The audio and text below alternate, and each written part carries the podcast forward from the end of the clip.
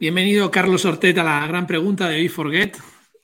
Y hoy os que os quedéis porque es una conversación de aprendiz estudiante o de estudiante a aprendiz, pero hablaremos mucho de la figura del aprendiz. Y hablando fuera de cámaras con Carlos, me recordaba esa figura de nuestros padres y nuestras madres cuando se incorporaban a una empresa con 12, 13, 14 años. Eran aprendices, ¿no? Y ahora lo que tenemos claro es que somos aprendices para toda la vida. Esa figura. Entonces, Carlos, cuéntanos cómo ves esto del estudiante y el aprendiz. Yo creo que ser estudiante es prácticamente una actitud y, es un nivel de conciencia de que tu proceso de aprendizaje pues, es continuo y que realmente en el momento en el que te pares te estás perdiendo un montón de cosas porque tenemos la suerte de estar en un momento en el que sabemos que nuestro crecimiento no tiene límite. Y, todavía existe, creo yo, un convencimiento de que tus mejores años fueron aquellos en los que tenías 25 y tu mente era...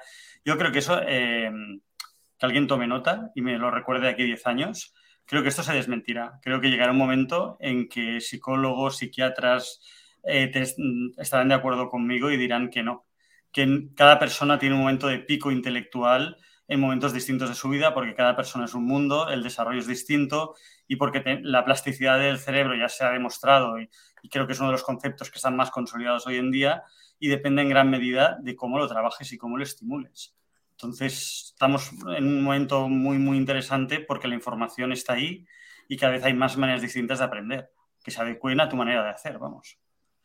Y me hace mucha gracia, no sé si conocéis, a, bueno, hay un surfer hawaiano que le hicieron un documental, el chaval era un desastre en el cole, era un desastre.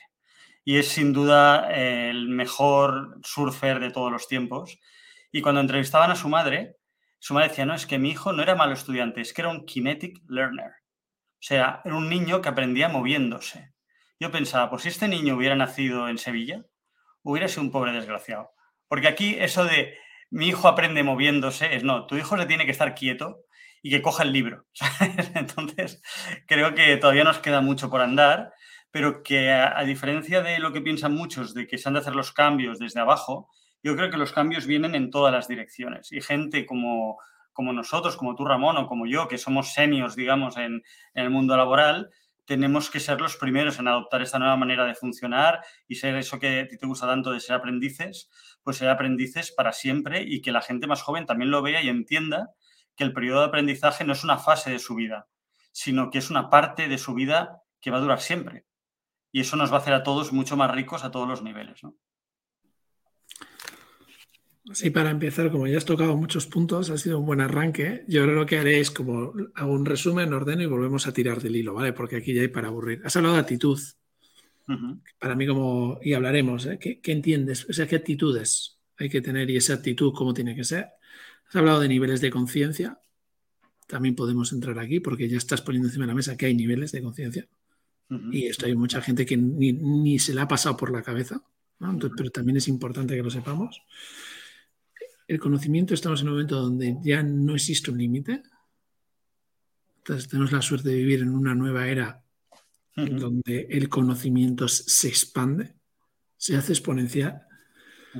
Podemos hablar de la plasticidad del cerebro y por último y, siempre, y seguro, esos niños, yo fui uno de ellos, que de aquella no había diagnósticos de hiperactividad y estas cosas, ¿no? Pero yo siempre digo que en una fiesta una vez me, quedé sin energía. Y entonces me ducharon, al llegar a casa me echaron y me caí y no me levantaba y tuve que dormir 48 eh, horas seguidas con un leche, pero nunca dijeron, este niño es hiperactivo. Pero recuerdo que siempre estaba castigado porque me mandaban sentarme. Entonces, bueno, yo fui de esos niños que nació en el sistema que no nació en Hawái y le pusieron una tabla. Yo a día de hoy vivo en Lanzarote y mis hijos espero que no les pase eso. Pero eh, me, ha gustado, ¿no? Entonces, actitud, por actitud. ¿Cuáles son las actitudes de un aprendiz? Porque aprender es lo que te saca de la pobreza. La capacidad de aprender, ¿no? Claro, pero para aprender debes de tener una predisposición a ser estimulado. Has de tener una conciencia de ti mismo y de tu entorno. Y eso no es algo innato en el ser humano, eso es algo que se aprende por observación, por, repetición, es algo que se entrena y se desarrolla. Creo que ahora mismo hay una corriente, yo, yo no me dedico a recursos humanos ni, ni, por asombro y lo admiro muchísimo, todos los que contribuís en ese área, pero yo sería incapaz. Pero, pero me consta que se está trabajando muchísimo en ese tema y que cada vez el valor de, la awareness y de estos temas, cada vez eh, hay más herramientas para trabajarlo. Pero yo creo que hay personas, como es mi caso, que desde pequeños estamos buscando cuál es la manera de romper los muros que limitan mi ritmo de aprendizaje o que limitan cómo entiendo el mundo que me rodea. Piensa que como, como investigador, aunque estés en un departamento como el que yo estaba de inteligencia artificial o de arquitectura de computadores, tu gran problema es encontrar problemas en el mundo real que resolver. Entonces, ¿cómo vas a encontrar problemas si no entiendes el mundo en el que vives?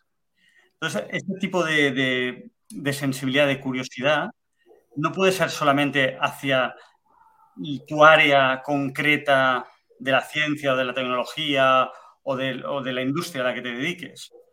Es, es una curiosidad universal porque tú al final tienes que tener un propósito más elevado, tú has de, has de, saber hacia dónde van tus esfuerzos, para qué han de servir, cuál es tu contribución, digamos, ¿no?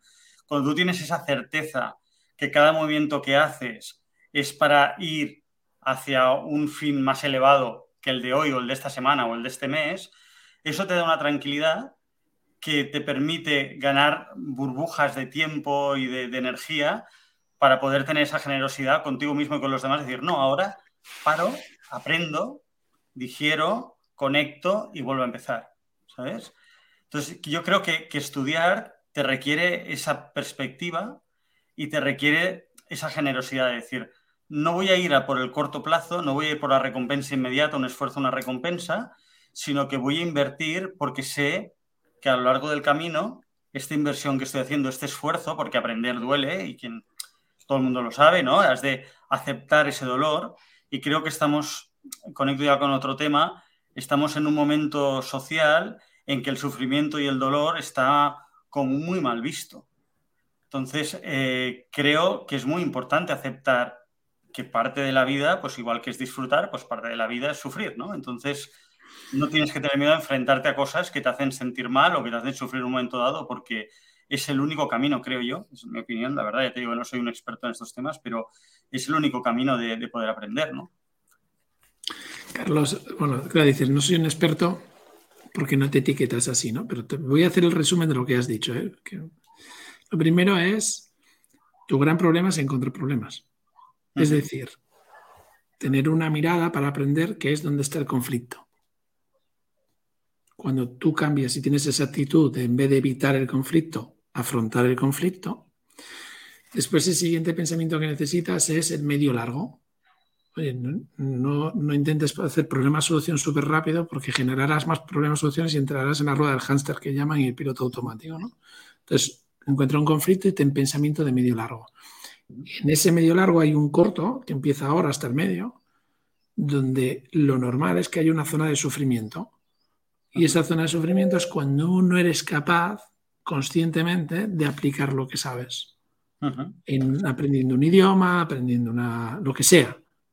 Pero hay esa zona de sufrimiento. Y esa zona de sufrimiento que genera una serie hasta de dolores corporales reales, cuando tú sabes que forma parte del camino, simplemente pues identificarás esos dolores corporales como avisos de qué es lo que estás bloqueando, qué es lo que estás haciendo. Y sufrir como una parte de avisar de, pues, qué, es lo que no estoy haciendo bien aún para poder disfrutar y divertirme.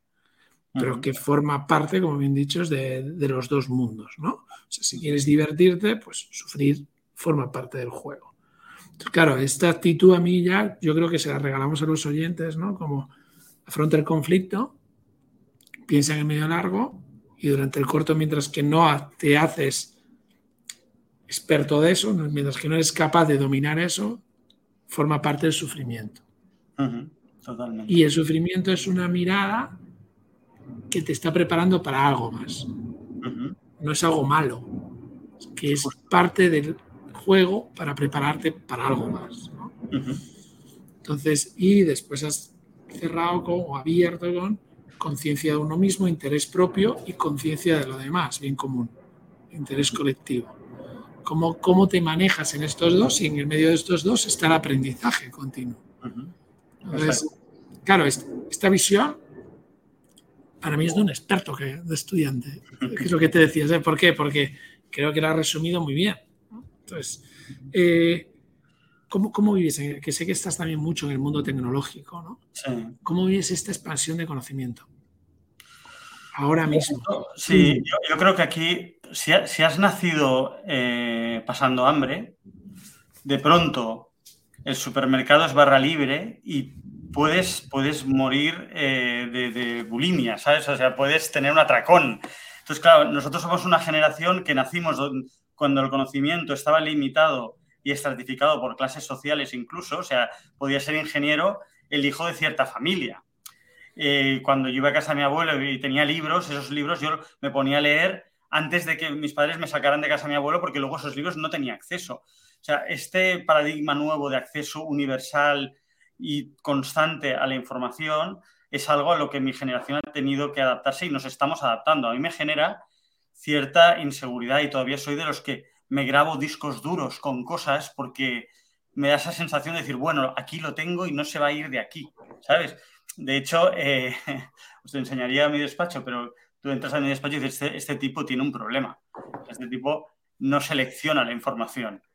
Y yo, reconozco que me requiere disciplina y me requiere hacer mm, ejercicios y tengo que cuidarme mucho para no hacerme daño. ¿vale? Eh, yo recuerdo, mira, el, otro día hablaba con el campeón de Europa de kickboxing y le decía, oye, y justo abandonaba ahora la carrera deportiva, ¿no? le digo, ¿qué ha sido lo más difícil en los últimos años? Continuar a tope. Y dice, no, no, lo difícil era tener a alguien con suficiente autoridad para que me dijera cuándo dejar de entrenar. Porque si yo hubiera entrenado todo lo que yo quería, me hubiera hecho daño antes y no hubiera podido llegar donde he llegado. ¿no? Yo creo que con el aprendizaje, llegado a cierto punto, al ser muy consciente de cómo estás, qué necesitas. ¿no? Y ahí creo que cada persona es un mundo. Yo creo que si te planteas estudiar como un viaje, has de ser muy consciente si tú eres un coche eléctrico, eres un coche de gasolina, qué tipo de energía necesitas tú para funcionar. Hay gente que su energía es socializar, ¿no? Y necesita estar con otra gente, ayudar a otra gente, intercambiar eh, información con otras personas, porque eso es lo que le da esa energía vital que será su motor. Hay otras personas que es el conocimiento, otras personas es el poder, otras personas puede ser, no sé, no hay nada válido o mejor o peor, pero yo lo que sí que creo que es muy importante y si hubiera una asignatura imprescindible en primaria en el mundo, yo diría, cada niño debería saber cuál es su gasolina vital. Porque una vez tienes eso claro, eso es lo que tienes que preservar. Eso es algo irrenunciable que ni por nadie ni por nada deberías renunciar porque cuando no lo tienes, dejas de funcionar. Entonces, para mí, eh, vivir rodeado de tanta información cuando mi gasolina es precisamente el conocimiento, pues es peligroso porque me puedo hacer daño. Y hablamos de salud mental, hablamos de salud física, entonces tengo que compensarlo con otras cosas y ponerme barreras y momentos en los que eh, puede haber regeneración y asimilación, porque si entras en una espiral que, eh, no es buena para nadie. Recojo otra vez el guante, ¿vale? Porque en esta intervención, fíjate, empezamos con, la figura del campeón de Europa de kickboxing, ¿no? Pero llévatelo, en vez de para que la gente se le quede muy lejos, ¿no? equipos de alto rendimiento y, personas de alto rendimiento, lo sacamos de ahí y nos lo llevamos a emprendimiento, trabajo, ¿no? Eh, la persona normalmente, hombre o mujer, que está en casa y te está diciendo, ojo, no sigas en la emprendiendo tan a saco o trabajando tan a saco, hay gente que se decide separar de esa persona y hay gente que decirle escucharla. Exacto. Pero en realidad lo que le está es ayudando a lo de la figura del kickboxing. O, o un amigo, ¿eh? o lo que sea. Es decir, te estás perdiendo la vida, tío. Es que no es sostenible lo que estás haciendo. Sí, también te digo que hay mucha tontería, ¿eh? Me explico. Eh, yo, por ejemplo, ¿no? He trabajado durante mi vida en varias ocasiones con familiares míos o con grandes amigos. Y la gente tiene la osadía de decirte cosas como, uy, no, no, no, eso es fatal. Tú no deberías trabajar nunca eh, con tu mujer o con tu hermano. Y, y, son cosas que igual tú no deberías trabajar los fines de semana, por ejemplo, ¿no? Digo, perdona, pero es que el fin de semana es un invento muy reciente, ¿no? O tú no deberías dedicarte siempre a lo mismo, estás obsesionado. Oye, perdona, pero un, un campesino, un granjero, trabajaba siete días a la semana durante 60 años con su familia y no tenía ningún problema, ¿sabes? Y mentalmente estaba mejor que tú y que yo. Entonces creo que hay que ir con mucho cuidado de cuando hay un consenso sobre una idea, mirar cuál es el antecedente histórico, o sea, cómo de nueva es esa idea y cómo de eh, indiscutible es aquello, que yo te diría que nada es indiscutible, pero creo que, que ahora mismo estamos tan conectados, nos llega la misma información desde tantas vías, que muchas veces nos olvidamos de cuestionar las cosas.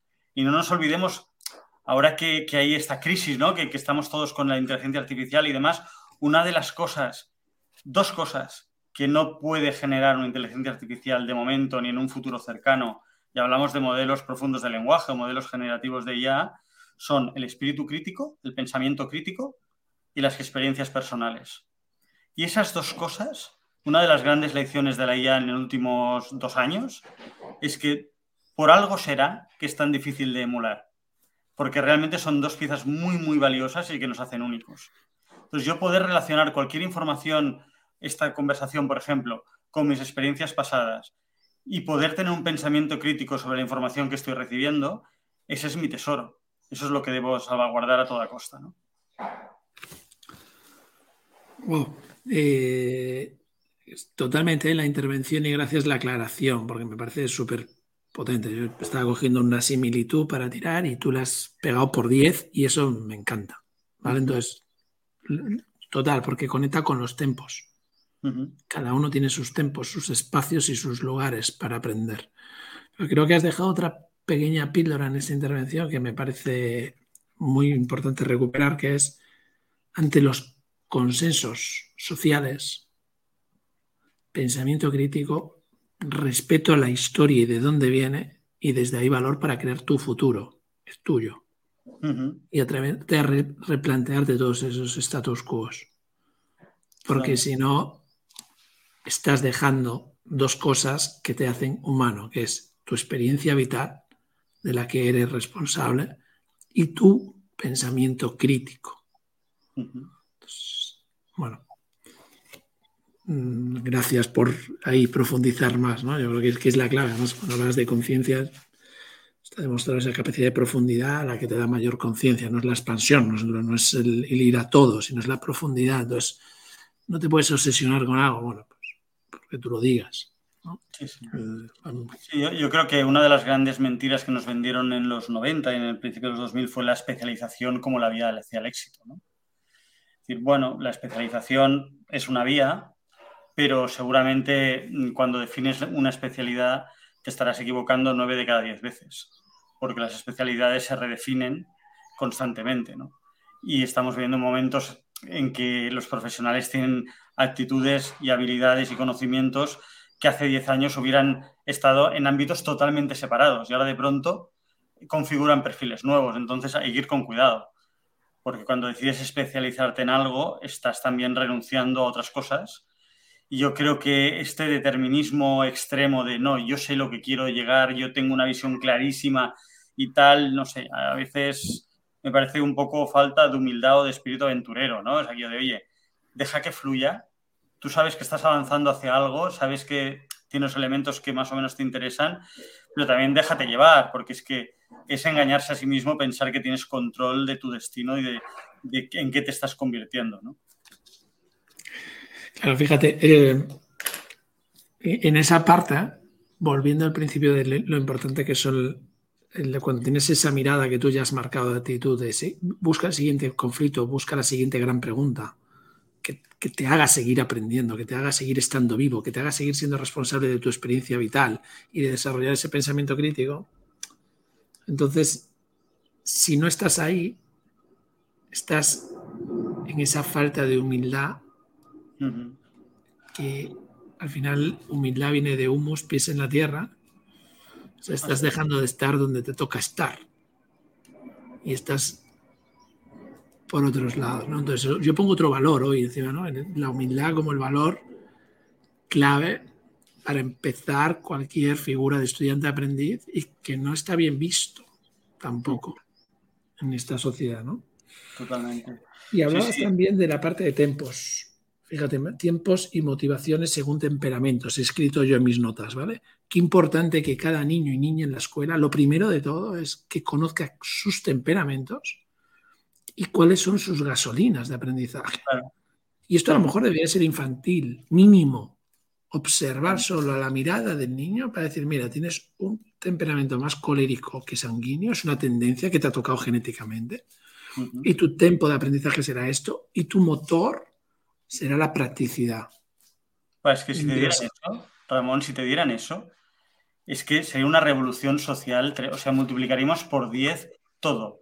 Los índices de felicidad, eh, los de productividad, eh, los de empatía, o sea, sería una, una, revolución absoluta. A veces pensamos en revoluciones con tecnologías y comunicaciones y tal, y no, no, con esto que estás diciendo, que tú sintetizas súper bien, eh, le daríamos la vuelta al mundo, o sea, sería algo increíble.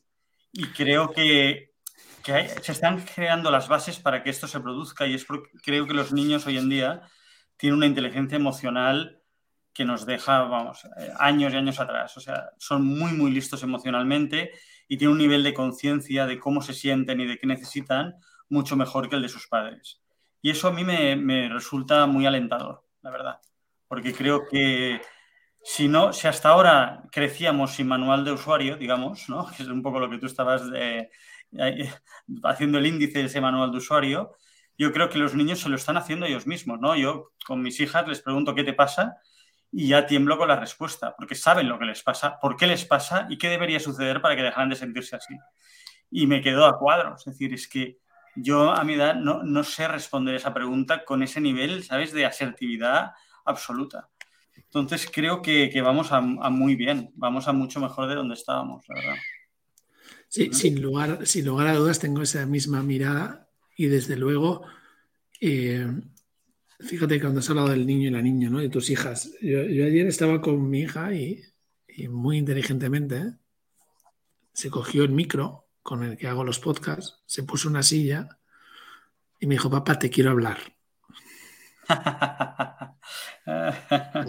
que es cómo, cómo capto tu atención. O sea, esto lo digo como la inteligencia para cualquier persona. No, empieces a hablar si no tienes la, atención captada. Tú que te digas a la pública, mejor, pues, pues, es que esto es base, ¿sabes? O sea, no empieces hasta que no captes la atención, ¿no? Y cuando me empezó a hablar, me empezó a hablar de, no me parece justo que nadie se preocupe por cómo a mí me gusta aprender en la escuela. Cuidado. hablo de justicia, ¿no? ¿no? me parece justo que nadie ponga esa mirada. Entonces yo estoy de acuerdo en que lo que, lo que has dicho es una revolución, es una evolución, si le queremos quitar la R, sí, sí. desde las humanidades. y, nuestra mirada, mi mirada, es que la tecnología está bien cuando, cuando esto esté superado. Pero parece que hay necesidad de gastar mucho dinero en meter mucha tecnología y ponerse muchas medallas. Y empresas tecnológicas con mucha fuerza para meter eso en, las escuelas, diciendo que están haciendo el bien, que lo están haciendo por el bien, porque les están enseñando a jugar, a divertirse, a aprender, no les están enseñando a ser humanos. Y mientras que no sean humanos, no deberían de pasar la siguiente pantalla del videojuego. Esa es mi... Esa es mi Estoy totalmente de acuerdo contigo, pero porque hay una confusión que, creo que es una confusión peligrosa, se confunde innovación con productos. La gente confunde la inteligencia artificial con ChatGPT, la gente confunde productos tecnológicos como pues una pantalla, un ordenador, unas gafas, las nuevas gafas de, de VR o de XR de Apple con la ciencia. Entonces los niños, creo yo, necesitan ciencia igual que necesitan filosofía pero no necesitan productos tecnológicos, porque realmente son irrelevantes, da igual. O sea, da igual que ese niño tenga una pantalla así o asá, o unas gafas de XR, o un lápiz y un papel. Lo importante es el modelo que hay detrás y el contenido. Ahí es donde creo, salvando temas de inclusividad o temas de barreras por discapacidades, etcétera, etcétera, etcétera, ¿no? Pero una vez tienes acceso, lo importante es el modelo que hay detrás.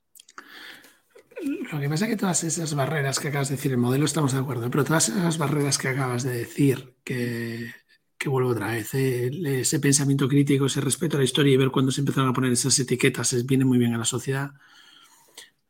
la manera de acompañar a estos niños y niñas es desde el cambio de mirada, es una observación diferente.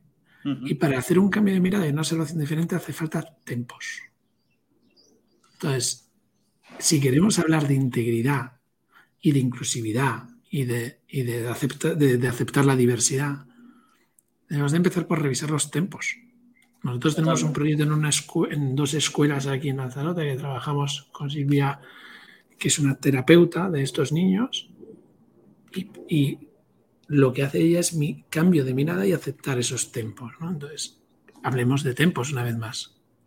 Cómo cada ser humano aprende.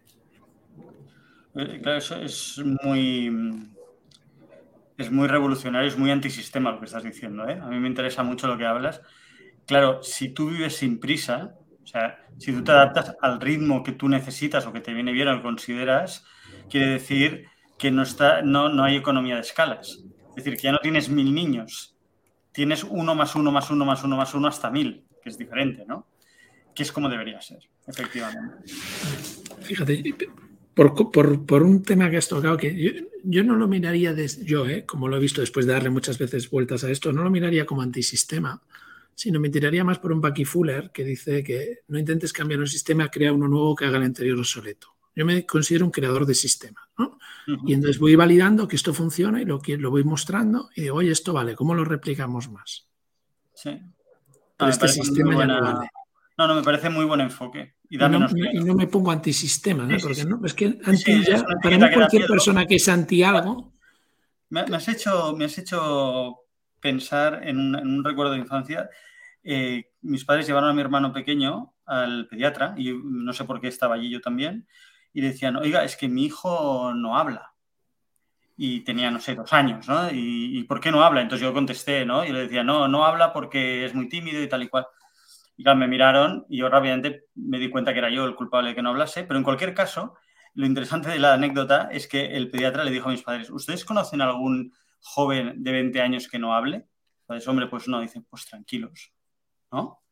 Y, y, me has hecho pensar en esta anécdota porque es verdad que si en los colegios no se hablara de has de pasar este trimestre, has de pasar este año, has de cumplir un currículum, sino que se confiase en que tú en ciertas etapas de tu vida vas a tener las habilidades necesarias para sobrevivir o para ser productivo, para contribuir a la sociedad, cambiarían mucho las actitudes y creo que haríamos personas más felices y más productivas también.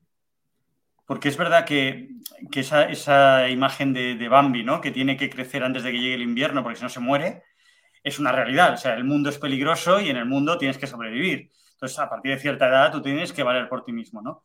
Pero creo que si eso lo llevas al extremo, al este mes nos toca esta lección, esta lección y esta lección, y eres demasiado mayor para mearte la cama, eh, entonces es contraproducente. Porque como tú dices, cada persona tiene sus tiempos. Yo no, sinceramente no lo había pensado nunca y me lo llevo como un regalo valioso que me estás dando, la verdad. Porque me parece que es la clave para muchas cosas y no lo había pensado. Voy a cerrar con algo, una intervención también sobre esto que acabas de decir y algo que no quiero dejar escapar, que es mearte en la cama o cagarte encima. ¿no? Eh, esos son claros síntomas y a cierta edad no lo tienes, que estás carente de recibir, por eso no tienes nada, no puedes retener porque no tienes nada que dar.